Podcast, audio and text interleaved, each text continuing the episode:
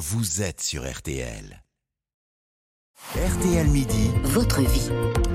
Votre vie, car euh, l'info c'est aussi ce qui fait votre quotidien. Et aujourd'hui, Parfois j'y pense, on fait tous des trucs étranges. C'est la gênance, c'est la gênance. La gênance qui euh, est désormais dans le dictionnaire, tout comme euh, le flow, le wokisme, euh, les babtou.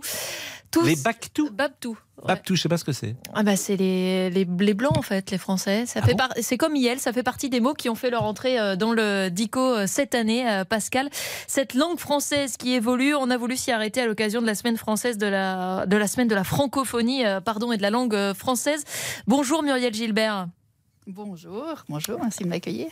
Vous êtes correctrice au, au Monde et les auditeurs euh, d'RTL vous connaissent bien grâce à votre euh, chronique Un bonbon euh, sur la langue. C'est le week-end avec Stéphane Carpentier. Vous êtes aussi l'auteur des euh, 99 fautes que tout le monde fait chez Vuibert.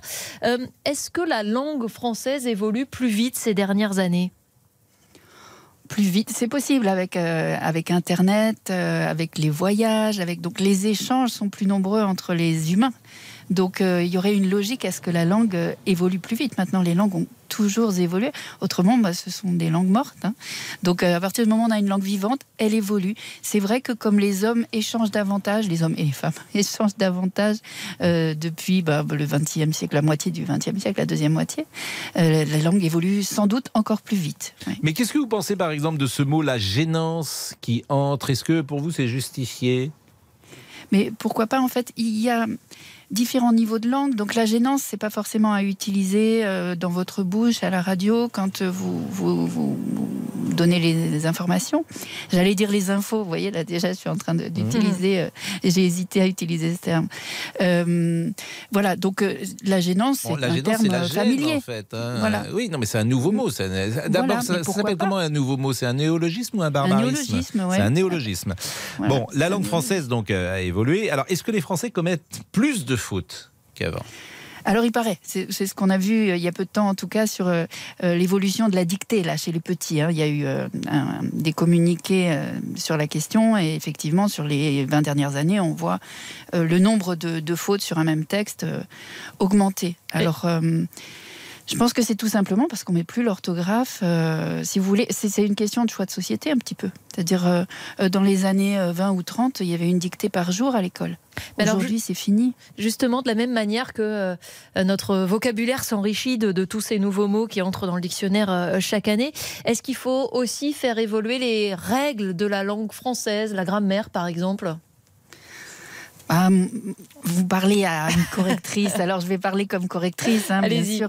Donc pour moi, non. Voilà. Pour moi, le français, euh, c'est une langue magnifique aussi, euh, en partie, parce que c'est une langue compliquée, pas toujours logique. N'essayons pas de faire croire que c'est toujours logique.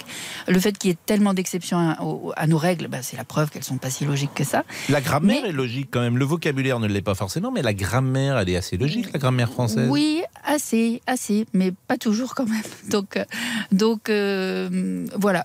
En tout cas, euh, pour moi, l'idée c'est pas de changer cette euh, cette langue pour que l'orthographe soit accessible absolument à tout et à tout le monde. Et d'ailleurs, il y a toujours eu des fautes. La preuve, c'est que mes ancêtres correcteurs, il y a toujours eu des correcteurs. hein. Il y en avait déjà qui se penchaient sur les hiéroglyphes à l'époque égyptienne. Donc, ne pas faire de fautes du tout, ça a toujours été impossible. Maintenant, le jeu pour tout un chacun, c'est d'en faire le moins possible.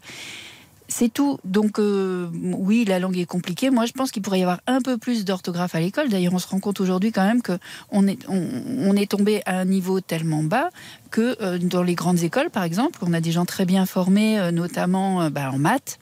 Euh, bah, on se retrouve quand même avec des, des- des gens qui sortent diplômés à de très bons niveaux, mais avec un niveau d'orthographe tellement, tellement mauvais que euh, qu'on leur propose des formations avec des coachs, pour parler bien français, euh, dans, les, dans les grandes entreprises, par exemple.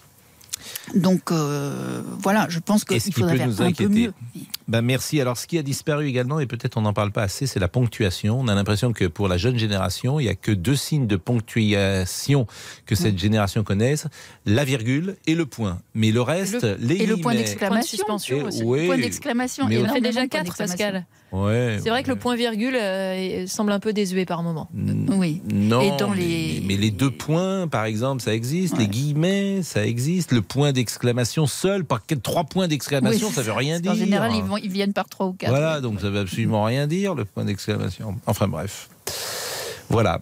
On peut vous retrouver samedi matin et samedi et dimanche matin. C'est toujours passionnant avec. euh, Ce sera avec plaisir. Je me régale, moi, à faire ces chroniques et à les partager avec les auditeurs d'RTL. avec les auditeurs, effectivement. Eh bien, merci beaucoup. Et pour ceux comme vous, Pascal, que le sujet euh, passionne, on recommande l'écoute du euh, dernier podcast Focus euh, Mm. Culture sur ce sujet, justement, comment se porte la langue française. Merci encore, Muriel Gilbert. Les 99 fautes que tout le monde fait. Il y en a une, par exemple, que vous vouliez nous donner avant euh, de laisser passer une pause? Une faute que tout Ah le bah, monde fait? tenez- Oui, alors il y en a une que j'entends beaucoup ces temps-ci. Les un an du conflit insupportable. en Ukraine. C'est Insupportable. Les un, c'est pas possible ça.